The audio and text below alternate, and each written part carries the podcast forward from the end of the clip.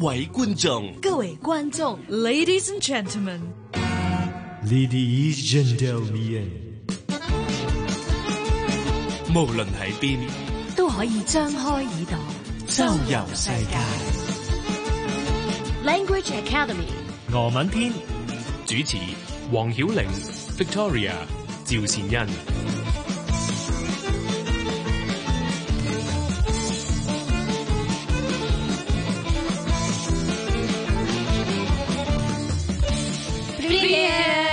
哦，我覺得咧喺俄羅斯咧，因為亦都好多好精美嘅手工藝嘅東西啊，所以其實好容易跌錢啊嘅，係啦。當然太巨大嗰啲我唔會買到啦。咁、但係如果細細可以擺喺屋企嘅吓，咁淨係啲啊，套啊都唔夠你買啦，係咯同款所以太危險啦。咁啊，但係去買嘢咧，你哋會中意去邊啲地方買嘢咧？鋪頭、地攤有冇特別嘅喜愛？我中意地攤嘅其實係咁佢有啲特別嘅地方、特別嘅日子先會有嘅，有啲嗯嘢咁即係市集嗰啲係咪類似咯，但係即係有啲唔同嘅。咁市集可能買蔬菜嗰啲都可以叫市集嘅，咁但係地攤就可能啲人買二手嘢或者自己畫嘅嘢啊嗰啲。係啊，嗯有時咧，我喺誒聖彼得堡啲地攤咧，見到啲婆婆會將自己着過嗰啲絲襪啊啦，阿婆斯馬，呢啲嘢真係跟經住買典。翻嚟俾啲茶餐廳中係啊，我都想講。佢哋係真係咩都賣嘅喎，佢好奇怪嘅啲，但係 咪即係誒、啊呃我哋咁樣啦，都可以誒、呃即係攤開一個布，跟住就去呃買可以，嘢但係咁我可以唔啊知有冇人買。係係啊啊，咁試下啫。好似鴨寮街地下咪好多呢啲係嘢，啊我覺得就係類似呢啲咯，喺外國都。係，咦？咁呢啲誒地攤啊、市集啊，有冇特別嘅名嘅咧？俄文 Yarmulke 嗯， y a r m a Yarmulke k Yarmulke 即係嗰啲唔定期嘅嗰啲大特賣嗰啲市集咁樣嘅感覺。嗯，咁通常就喺個廣場度攤開晒咁樣啦。都係嗯㗎。咁如果普通嗰啲市集就叫 bazaar。嗯 Bazaar bazaar 可能有人都有聽過，即係香港有時係係啊有時都會叫鋪頭名唔知咩係啊係 bazaar 咁樣， Bazaar 係啊，啊，得意啊！呢一個嗯有一啲嘅市場。 誒誒，斯文就可能要去鋪頭買。咁但係喺呢一啲嘅市集咧，阿 Victoria，你會中意買啲乜嘢咧？其實不如講下我中意講啲乜嘢啦，好啊喺個市好啊，集又好度。啫。咁我最中意講嗰句當然 можно подешевле。啊平啲啊，第一句就平啲啊，會唔會俾人即係發話話喂搞錯唔做生意啊啱㗎咁啦，啊？啱㗎啦，咁樣就啱。咁唔得可以哦，俾人咁我要腳係啊，即刻就要啊。我知啦，學我加多次句啊 好， ，это дорого。喂，呢個好貴貴啊喎，哦即係一定要攞起嗯呢個咁貴貴啊嘅。 ，можно дешевле 可唔可以平 啲啊？通常佢哋如果 nice 就唔 w a s h 唔 w a s h 啊但係佢帶住一臉憂鬱咁樣，唔 w a 係 s h 啊，唔 w 冇 a s 錯 h 係咯，俾你鋸啦，俾你鋸 啦。咁不如 Kalen，你教佢最基本、最基本，問咗幾多錢先啊啦，好唔我好？哋誒、呃通常問咧就係、我我見有啲人會真係好簡單咧，拎起就 Skoika at the stoit 呢一個就係即係請問幾多錢咁樣係嗯啦啊。 h o w much is it 咁樣啦。跟住通常嗰啲人就會講幾錢啦，嗯然後可能 Victoria 就會覺得好貴 ，at the door ，at the door 嗯咁，咁就咪去平少少咁樣。冇得不要 shave 咧。 呢個都好好常用嘅一句係咯啊。但係誒、嗯呃其實俄羅斯人都願意平嘅，有時候。嗯，即係就算佢哋黑面啊，你都唔需要驚，係啊佢哋係咁噶，係啊，佢都黑住面咁俾你 O K 係啊，即係都 OK 噶啦。係啊，係咁所以就即係可以大膽咁樣提出即係你嗰個要求啦。嗯，嗯，貴咗啲啊，平平平啲俾啦 哦我，係啊， Victoria 再示範多一次。我成 set 嚟啦，好唔好好啊，好自問自答， ？Skoika это стоит? Это дорого. Можно дешевле? 嗯，就已經由問價啦，去到哇咁殺貴，價係啦，實㗎三埋價就係呢一三句啦。 係啊啦。 Language Academy，主持黃曉黃曉玲玲、Victoria、趙善恩。恩。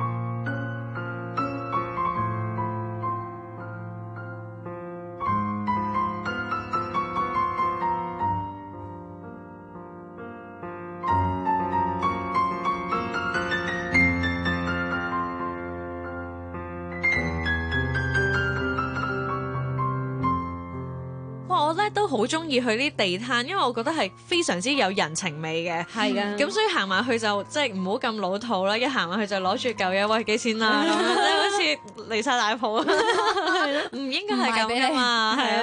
咁但係通常行埋去又唔係為識人喎，應該點樣打開話匣子咧？嗯，可以即係簡簡單單咁樣打個招呼，即係話誒講句早晨啊，或者係午安啊咁樣都得噶嘛。早 晨都幾難講噶，我係啊！ 我呢啲香港嗰啲朋友咧，通常都成日都問我點樣講早晨嘅，咁佢係就會講到好怪嘅。係咁早晨就 係 Dobre Utro Utro， Dobry Uda，係啊。 你睇下，另外都好我怪啲啊。同學就會講到好似氹不利多咁樣，Dobre Utra 啊咁樣好氹不難，因為利多。多 b Dobre Utra， tra， Dobry Uda，你要喺好短嘅音咪發 Dobre 兩個 Utra r 咁，嗯其係實啊我都覺得好難。所以我自己咧有時都避免講呢，因為其實有時你朝早都可以講 stress 或者 previous 咁樣。係啊。我都係盡量講 previous，因為你就係咁好難㗎。你有時好急咧，你就會 double ultra。 Dobre Utra，係啊係嗯啊，咁啊，係啊即係兩個連續兩個震音啦，唔係啊係連續即係間住嘅係啊 d o b r u d r a 可能午安會易少少，係啊係啊係我都誒覺 Dobre Jane， d o b r j i n 即係 good day 嗯咁樣 Good day，啊係 Jane。誒晚安就 Dobre Vecchia， d o b r v i c e 又多翻個震哦音啊 Vecchia，Vecchia。但係佢你你可尾以就冇咁尷尬係啦咯，好似 Vecchia 輕輕地都可以避係咗啊 d o 就 b 可 r 以 v i 當 c e 打個招呼咯，呢個 Vecchia 嗯，跟住先開始問啊幾錢啊等等啦。係啊咁啊嗱，問完啦，喂，咁佢講幾多錢，我都要知佢點解係㗎喎嘛。佢哋有時見到遊客，哋識撳計數機㗎。咁啊係啊，即係咁啊我覺得最好都識聽睇住。嘅最好識聽啊啦，啊係咪？係誒通常啲嘢幾錢啊？一百盧布都買到啲嘢嘅。係 s t o r u b l y 嗯，盧布嘅俄文係點講話？ r u b l y 咁所以如果一百盧布就係 s t o r u b l y 哦 b l y 咁啊 r u b l y ruble。 d i s t r u b l y 就二百盧布。嗯，咁啊，呢個應該都係我可以即係負擔得嚟 嘅。咁啊，哦一我百萬係一百萬。就唔好喺地攤買 啦。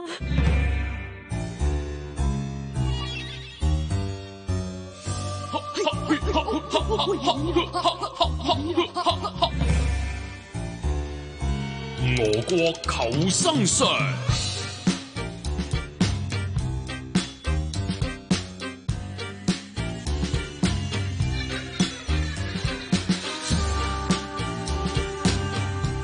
Kalen，咁通常咧喺俄羅斯周圍去嘅時候，你會搭啲乜嘢交通工具？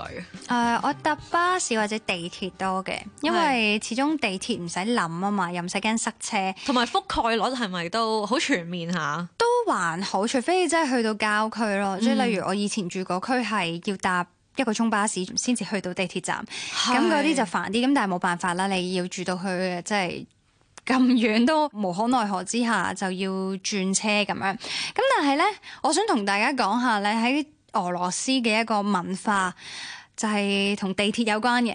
誒、香港嘅地鐵站啦、港鐵站啦，而家叫我哋行入去係你唔使拱門噶嘛，即係你個人行入去就得噶啦嘛，你唔冇會錯，因為噶嘛佢。個個站佢都會打開，係啦然後上晒人咧，咁佢一定時間就會自動閂埋係。啦，咁但係呢個係車門啦。咁例如個站咧，個站係因為我哋係拉閘噶嘛，嗯咁變咗你開放嘅時候就拉起個閘啦。但係俄羅斯咧，佢有好多嘅地鐵站咧，佢係要推門入去嘅。嚇，而係。嗰一道門咧，個重量咧，你係冇辦法想 像嘅。係即係我試過係單憑一己之力想推開佢，係超級吃即力。係差唔多好似保險庫門係啊嗰一種係咪？又厚又重嘅。超級難㗎，咁你要入嗰個入口啦，咁啊入口嘅俄文就係 vhod vhod vhod，咁哦咧就係你要入去咯喎，咁咧通常俄羅斯人嘅做法咧就係點樣咧？嗱，如果大家去俄羅斯旅行搭地鐵咧，都可以跟佢哋呢個做法嘅，因為咧道門咁重啦，你開完之後咧，你鬆手咧，佢咪會發下發下嘅。係啊係啊。咁如果後面嗰個人一腳唔留神咧，好大風嘅時候俾佢扮到咧，我諗真係彈去九尺之外。 係咁通常啲俄羅斯人咧就會行咗入去之後咧，頂一頂住個門，嗯等下一手嚟接手，跟住佢先至走咁哦樣。咁、當然啦，就係、係睇下你同嗰個人嘅距離係幾遠 啦。 係因為如果距離哇差唔多都成二十米 啦，只係見到佢個身影啫，咁樣就使唔使扶住咧？咁仲就唔需要啦，即係多數就係佢行緊過嚟嘅時候，咁我哋咧就會扶住個門咁樣去俾人哋入嘅，咁就係以防咧有人俾個門咧打親。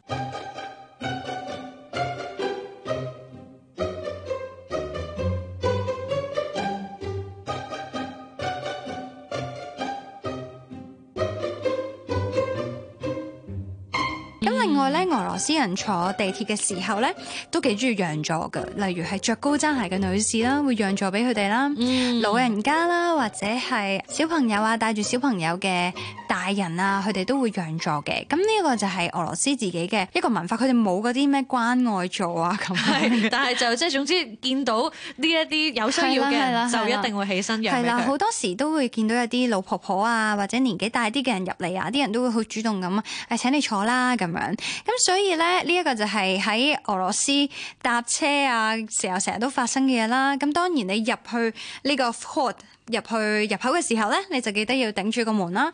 但係當你去到出口嘅時候咯喎 wychod Vika，哇！呢 Vika 一度我就真係要舉舉手，因為咧，我發現喺誒俄羅斯地鐵咧，如果你淨係睇嗰個字啊，嗯我覺得出口同入口咧。好似係係啊好似我點講，可能有一個長少少嗯啦。但係如果佢哋單獨出現嘅時候咧，其實你係好難去辨別到啊。係啊，因為我哋點解會識得分咧？係因為我哋學俄文啊嘛。嚇因為俄文嗰度，我試下好簡單咁講一講啦。嗯佢哋、就好多咧喺動詞又或者加喺前面嘅一個字母啊，或者係俄文字咧，就可以代表咗佢嘅方向或者去邊一度。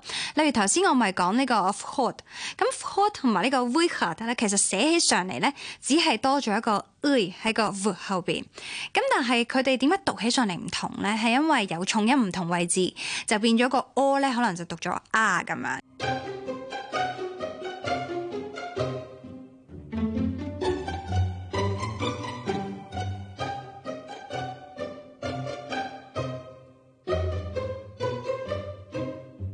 咁啊頭先我點解話咧 f o r d 一睇就知係入咧？因為喺俄文入面咧 v 係入去嘅意思，哦，即係一見到呢一個 v，係啦，呢個 v，字就係跟住就會一定入係啦去一個地方係啦。咁跟住咧 v 就係出去咯，即係你如果 v 加一個動詞啊，行嘅動詞啊，你就會知道佢係從某一點出去咁樣。咁所以大家咧，如果冇辦法咁快就理解到呢啲俄文嘅規則咧，可能就真係要靠死記咯。嗯，咁出口嘅俄文可唔可以講多一次咧 v h a d v i k a 係啦，跟住入口咧就係 vhod。 f o r d 係啦，咁呢個就係地鐵門求生術啦。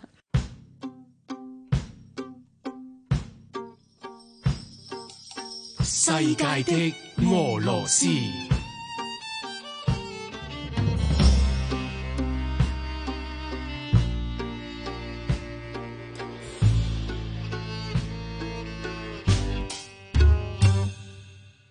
講起香港咧，即係好多人就會 Jackie Chan 咁樣啦， 或者 係即係如果我開心啲嘅，可能有人都記得呢一個李小龍咁樣啦。咁啊講起俄羅斯咧，而家即係呢一位強人咧，就係一定係不得不提嘅 Putin Putin 普京啊！普京啊，咁普京係，唉，係咪俄羅斯吉祥物嚟 嘅？而家 唔係文書好似有好多即係用佢嘅造型嚟製作嘅係啊係啊紀念品添啦。 因為咧，我覺得佢個形象實在太深入民心啦。例如去莫斯科阿爾巴特街咧，行嗰啲紀念品嘅鋪頭咧。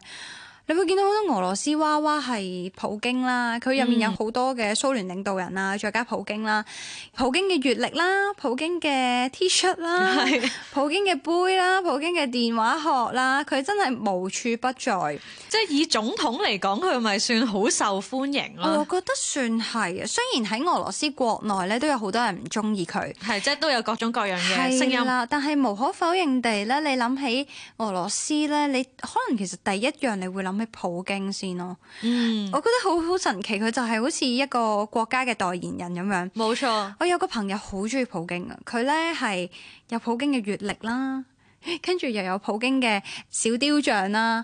我我唔基本上佢即係隨身已經係佢嘅即係天字第一號 fans 咁。係，啊，我覺得係啊。 佢就啊佢又出咗一個新嘅 紀念品，我要去買啦。 其實咁樣呢啊個算唔算係國際軟實力嚟嘅咧？或者起碼喺本國度，佢呢一個即係形象工程就十分成功啦。係啊，同埋就算不得不佩服嘅係咧，雖然俄羅斯都算係又未到誒、呃完全極權啦，但係都係威權主義噶嘛。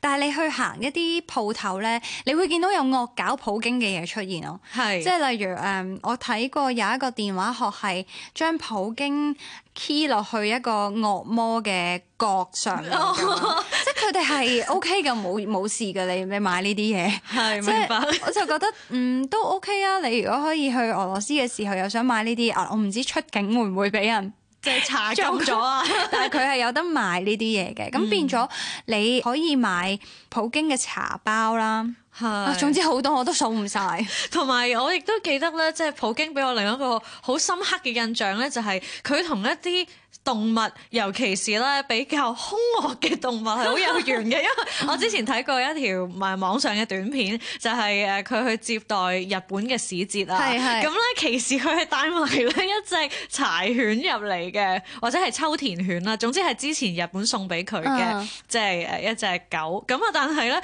哇！佢完全係咧訓練得嗰隻狗狗咧，好聽佢話咁樣嗯咯。所以呢個 Putin 係一個好中意動物嘅人嚟嘅，因為我都記得咧，之前土庫曼咧領導人送一隻狗俾佢啊嘛係，跟住咧土庫曼個領導人就係掹住隻狗個。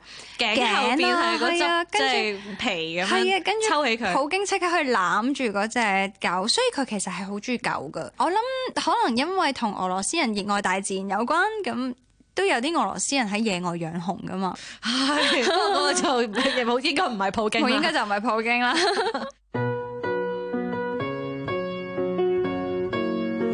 俄文點唱集。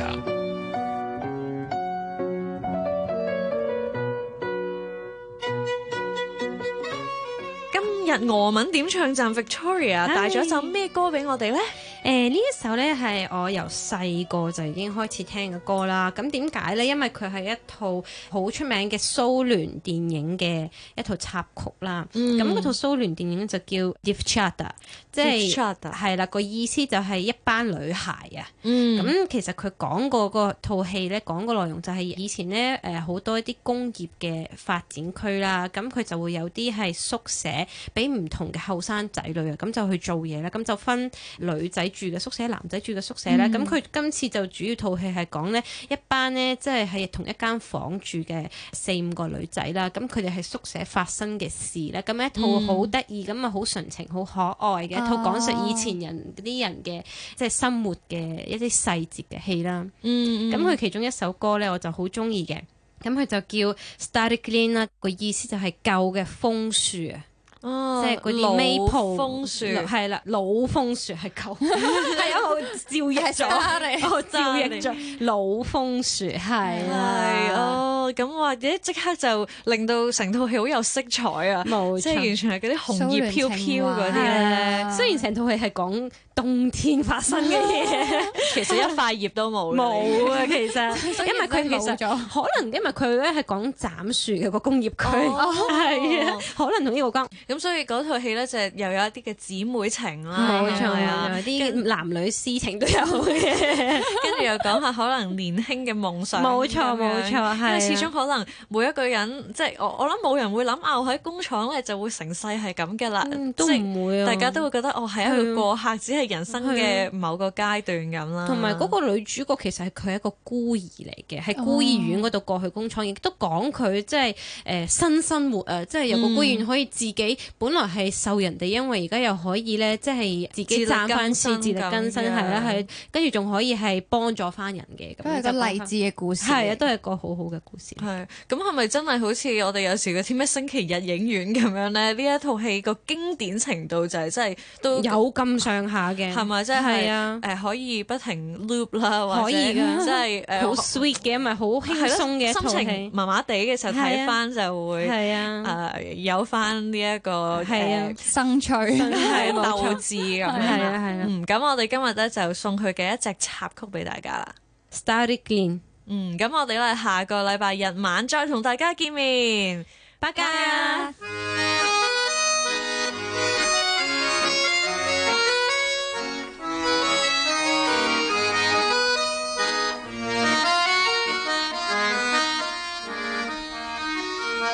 Старый клен, старый клен, старый клен стучит в стекло, приглашая нас с друзьями на прогулку. Отчего, отчего, отчего мне так светло? От того, что ты идешь по переулку. Отчего, отчего, отчего мне так светло? От того, что ты идешь по переулку. Снегопад, снегопад, снегопад давно прошел, Словно в гости к нам весна опять вернулась. А Отчего, отчего, отчего так хорошо? От того, что ты мне просто улыбнулась. Отчего? Отчего, Отчего так хорошо? от того, что ты мне просто улыбнулась. Погляди, погляди, погляди на небосвод, Как сияет он безоблачно и чисто. Отчего, отчего, отчего